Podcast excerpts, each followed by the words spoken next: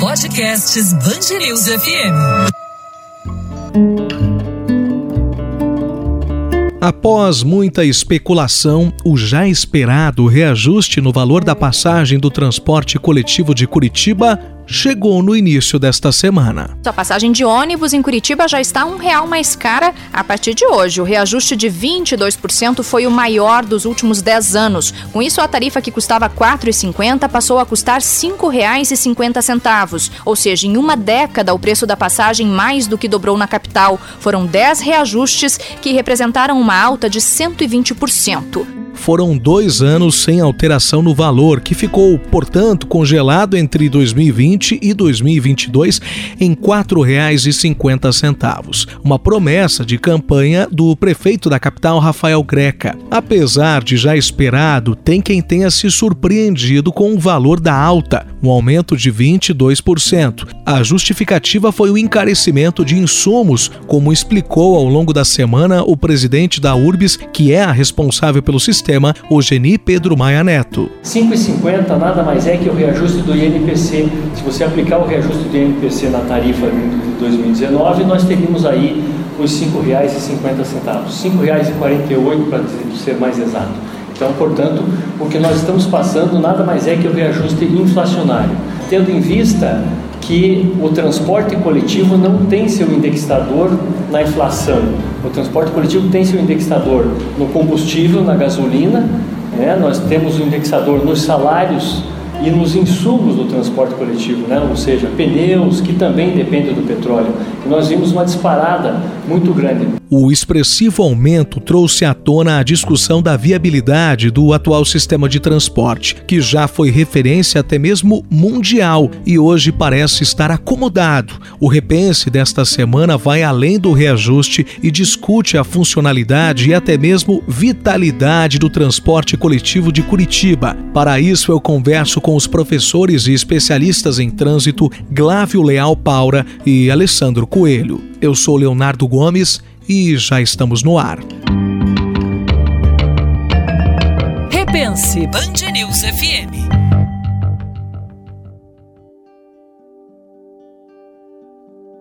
Professor Glávio, começamos com você.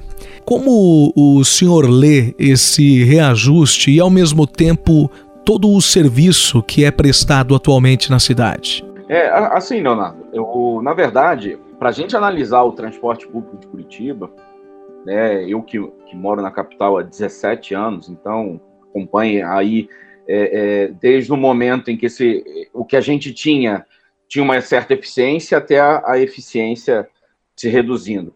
Mas a complexidade vai muito além disso, né? É, vai em torno da, de licitação, de você ter é, é, por muito tempo, 80% do transporte na mão da mesma família, da forma que é feito contra, da forma que é feita licitação, da forma que é feito contrato, como é o aporte da prefeitura. Então, assim, é, é, é muito complexo, são várias variáveis que envolve essa composição de preço em, é, na cidade de Curitiba. Então, assim, é, é, é, é um impacto muito forte para o trabalhador, isso, você, isso eu não tenho dúvida disso. Né? É, haveria outras formas, talvez, de sentar, estudar. Eu sou uma, um, um, camarada, toda vez que fala em BRT, o BRT ele é um transporte eficiente no meu ponto de vista, tanto que é copiado mundo afora. O problema de Curitiba é que ele carece de uma modernização, ele carece de uma expansão, ele carece de um desenvolvimento. Né? Fala-se muito em, em, em, metrô, mas assim, a, a Curitiba tem uma dimensão em que o BRT pode ainda ser eficiente. Enfim, é, tentando ser bem pontual, é, 20%, talvez isso impacte muito no bolso do, do consumidor. Mas, como você falou, são dois anos sem aumento, são dois anos de subsídio da prefeitura, são dois anos que a prefeitura é, é, já não consegue mais segurar o preço ao, no patamar que está. Então, assim, são essas variáveis que eu pontuei que a gente tem que pôr na entender isso 20%. Foi é, é, justo se não foi justo? Né? Mesmo entendendo também o lado do usuário, a gente tem que entender também que o, o não é pecado o empresariado também lucrar, porque ele precisa manter toda uma qualidade de transporte, todo várias famílias que trabalham para o setor de transporte. Então é, é, é, é, complicado a gente analisar e chegar no denominador comum, mas uma coisa não tenho dúvida: é um valor extremamente salgado no que diz respeito ao usuário. Professor Alessandro? São números que não fecham. Né? Todo mundo sabe qual é o custo que tem para fazer com que um ônibus rode. Ontem estava tentando explicar isso para o meu filho de 16 anos, né? trocando ideia aqui, porque estava passando uma reportagem na televisão, e meu filho queria achar a solução dele com 16 anos para os problemas. Né? Digo o seguinte, falei, mas pense bem, olhe a distância que eu, eu falei para ele, tem que fazer um cálculo simples, não adianta, é matemático. Para você fazer um interbios, rodar na cidade de Curitiba pelo trajeto que ele faz, existe a depreciação do veículo, é, pneu. Daí eu falei para o meu filho, a gente tem que dividir esse valor por quem usa o ônibus. A gente tem que saber quem que vai andar. Falei, Guilherme, qual o preço da passagem que tem que ser cobrado? Falei para ele, ele falou, não sei, pai. Falei, então, existe a demanda, a gente tem que saber quantas pessoas. E nessa, nessa pandemia, o número de, de, de, de pessoas que utilizam ônibus foi diminuindo, todo mundo sabe, pela, pela questão do isolamento, pela questão do, do, do, do lockdown e tudo mais. Porém, agora, em 2022, em janeiro, saiu um estudo pessoas não querem, inclusive, voltar ao seu local de trabalho. As pessoas estão com uma síndrome aí de, de, de, de passarinho dentro do ninho, que não querem sair, estão pedindo demissão, não querem mais ter contato com o ambiente externo de trabalho, de colegas de trabalho, e isso está fazendo com que as pessoas não utilizem ônibus. Ou seja, as pessoas que fazem do rateio para poder pagar e sustentar essa tarifa vai ser cada vez menor. Ou seja, é matemático. Essa conta nunca bateu. Sempre teve lá o custo da tarifa, o custo técnico, ou seja, é, são valores que têm que ser supridos. E a prefeitura sempre fazendo esses aportes é, para poder fechar a conta. O professor Glávio comentou, é, administrado por empresas que estão aí há décadas no comando, que também têm seus custos e visam o principal, que é o lucro. Eles querem pôr o ônibus para rodar, eles querem cobrir, é, cobrir os custos desse investimento deles, desse trabalho deles, querem também ter lucro pelo seu trabalho. Porém, é, não podemos fechar os olhos para os valores, por exemplo, da gasolina. Eu estava fazendo uma pesquisa ontem justamente sobre isso. Tivemos um aumento na gasolina de 2019, início da pandemia, para agora, fevereiro de 2022, não vamos nem considerar o mês de março ainda, a gasolina subiu 63,89%. Então não adianta, é matemático, não tem como você represar é, uma tarifa de 50 de 2019, por mais que tenha sido promessa política, e com diminuição na arrecadação, pandemia, alta na gasolina, como a gente teve nos últimos meses aqui do ano de 2021. Estava tendo, tava tendo aumento de gasolina semanalmente, ninguém aguentava isso. É, a população vai sofrer esse impacto diretamente no bolso, infelizmente, porque 22% de aumento é um golpe muito forte, sendo que a gente não tem, por exemplo, na nossa renda, um aumento tão significativo. Eu me coloco nesse momento, é, ou pelo menos tento me colocar no lugar, no lugar do, do nosso ouvinte. Quem acompanha nesse momento este podcast, acompanha e principalmente aquele ouvinte que utiliza o transporte coletivo de Curitiba é, todos os dias, com frequência, principalmente, né, ou até mesmo esporadicamente, e tem essa experiência. Eu imagino que talvez e provavelmente ele deve compreender todos os argumentos até apresentados pelos senhores aqui como especialistas e até argumentos parecidos apresentados pela, pela URBS, né, e também pelo presidente da URBS, enfim, a empresa responsável pelo transporte, sobre o encarecimento dos serviços, dos insumos, combustível, é, troca de pneu, manutenção, enfim, toda essa manutenção da frota e claro, né, o, os salários do, do, do pessoal, do quadro de funcionários, tudo isso é compreensível de certa forma, até porque tudo ficou caro, é evidente isso, basta o cidadão, o consumidor ir até o supermercado e verifica a cada dia que os preços estão cada vez mais altos ou se mantendo em alta. Mas ao mesmo tempo, a população que utiliza o serviço todos os dias se depara com uma série de problemas e dificuldades, como lotação, como, é, de certa forma, alguns veículos é, quebrados em meio à viagem ou tantos outros problemas, como, por exemplo, lotação dentro de terminais do transporte coletivo. Em meio a tudo isso, eu faço uma pergunta né, para a gente poder entender quais são os problemas hoje enfrentados pelo transporte ou até mesmo promovidos pelo sistema atual do transporte coletivo e começamos a pensar, por favor, é, em o que poderia ser feito para melhorar isso. Na verdade, assim, Curitiba tem um fenômeno muito estranho, porque assim, meio é, transporte público ele é um, um, um fator de desenvolvimento da mobilidade urbana de uma cidade. Mobilidade urbana de uma cidade não significa só o transporte, significa qualidade de vida na cidade. E Curitiba está perdendo isso. Né? É, com o passar dos anos, é, é, o transporte público de Curitiba tem perdido passageiros. Isso é, é, fato. A gente levanta números na URBS, a gente descobre. E Curitiba é uma das capitais é, é, é, onde o número de carros mais cresce. A pessoa desiste para poder comprar o seu, o seu meio de transporte próprio porque está ineficiente para o tamanho da cidade. Como você falou, é, o BRT é uma solução? Ele é uma solução. Se a gente reparar bem, o BRT ele segue a lógica do metrô. Quando eu digo que carece de desenvolvimento, obviamente a modernização de frota envolve isso, mas a gente tem uma modernização de, de frota com uma certa regularidade. Quando eu falo carecer de desenvolvimento, carece de corredores. Não, não, o, o, corredor que comportava a necessidade de Curitiba 20 anos atrás não vai comportar a necessidade de Curitiba hoje. Então, assim, carece desse desenvolvimento. Existem outros modais? Existem, o VLT. Só que o VLT, ele, ele é um transporte para entrar bem dentro da cidade, assim, é, é, é, para que possa suprir, por exemplo, vamos pegar o Rio de Janeiro. O Rio de Janeiro matou uma grande avenida, que foi a Avenida Rio Branco, para fazer ela um transporte público que ligasse um, um, determinado bairro ali perto da Cinelândia, Aterro, até o aeroporto Santos Dumont. E resolveu muita coisa. Tá? Então, assim, é, o metrô, quando se fala de metrô, que muitas pessoas endeusam o metrô, mas o metrô é uma solução, entre aspas. Por quê? Quando a gente instala o metrô, a gente pensa em eficiência energética. Tá? E, e, e o metrô ele é medido em tempo de uma estação para outra. Ele vai ter uma certa eficiência energética, ele vai ser interessante economicamente falando, até em preço de passagem, se essas distâncias entre, entre estações forem é, superiores a dois ou três minutos. E Curitiba, Curitiba, esquecendo a região metropolitana, ela é pequena para que, o, que o metrô seja de fato, pelo menos todos os, o, o, os projetos que eu vi, as distâncias eram muito curtas para que o metrô fosse economicamente viável. Porque assim, não adianta botar o metrô e botar passagem do metrô 15 reais, que não vai dar nada. Então, assim, a minha visão é, fazendo um resumo disso tudo, é, não é à toa que a gente está perdendo passageiros, envolve essa questão de modernização, de desenvolvimento, de aumento né, de outros corredores, de outras linhas, alguma coisa que supra isso.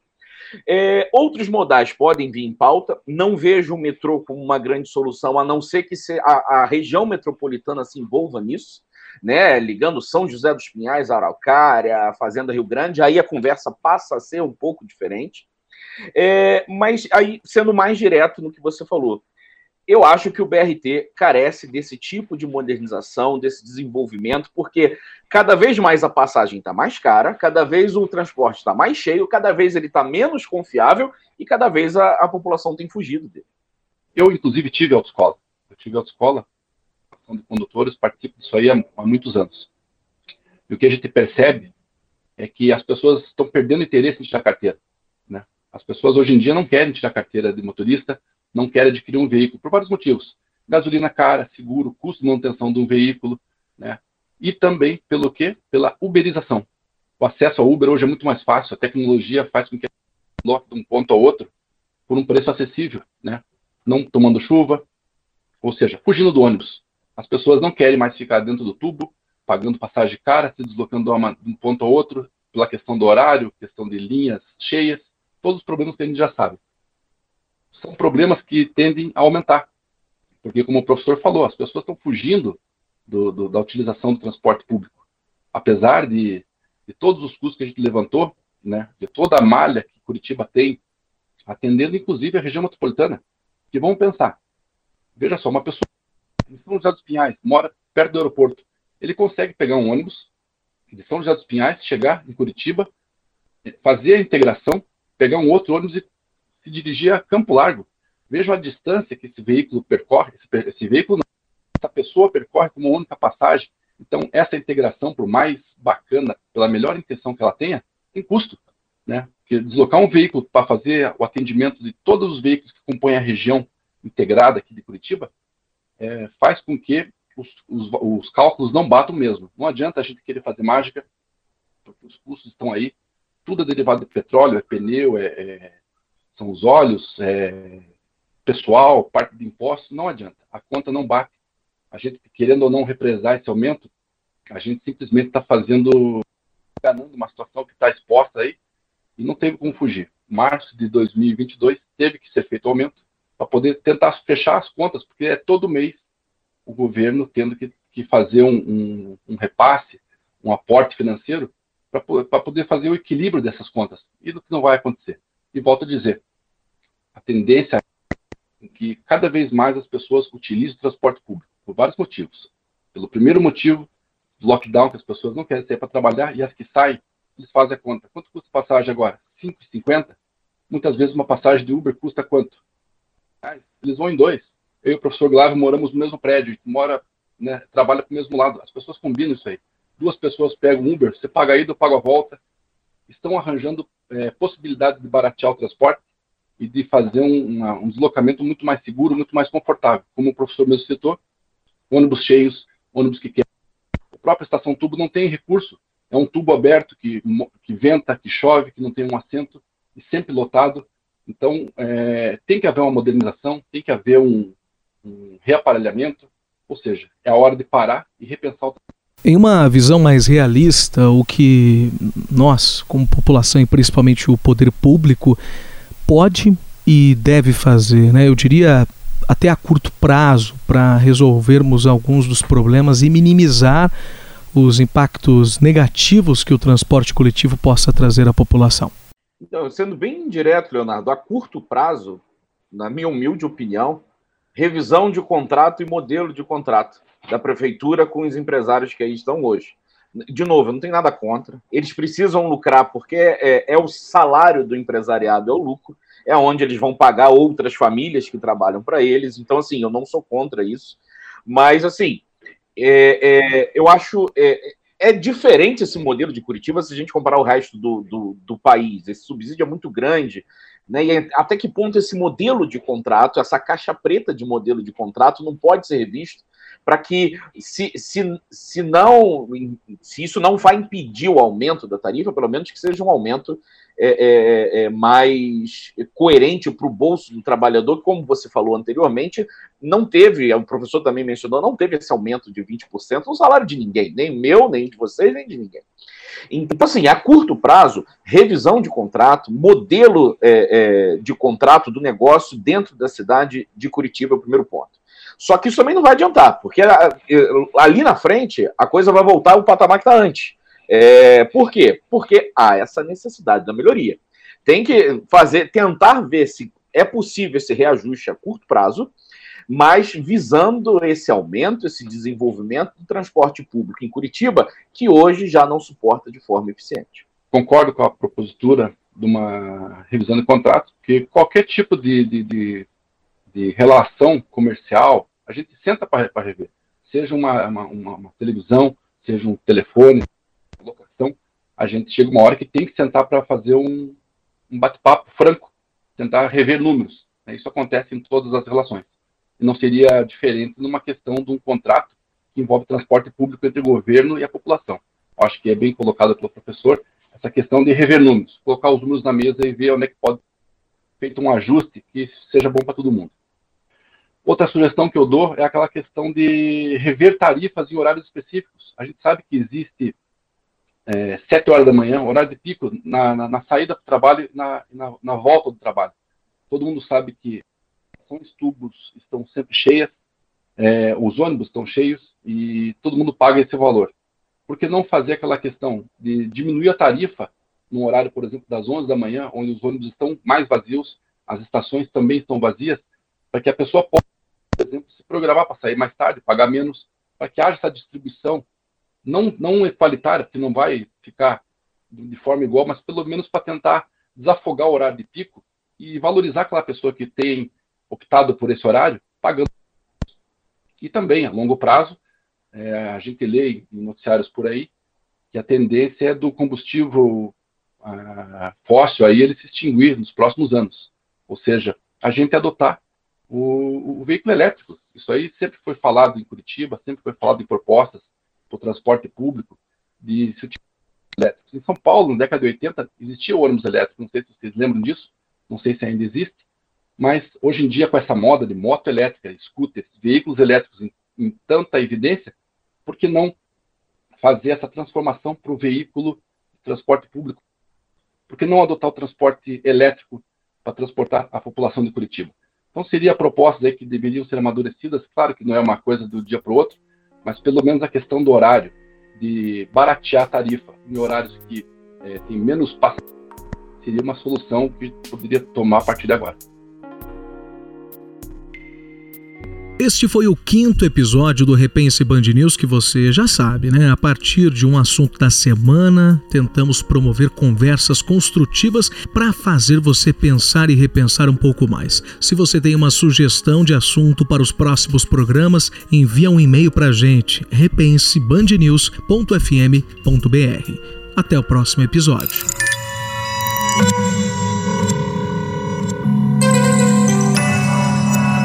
Podcasts Bangerils FM.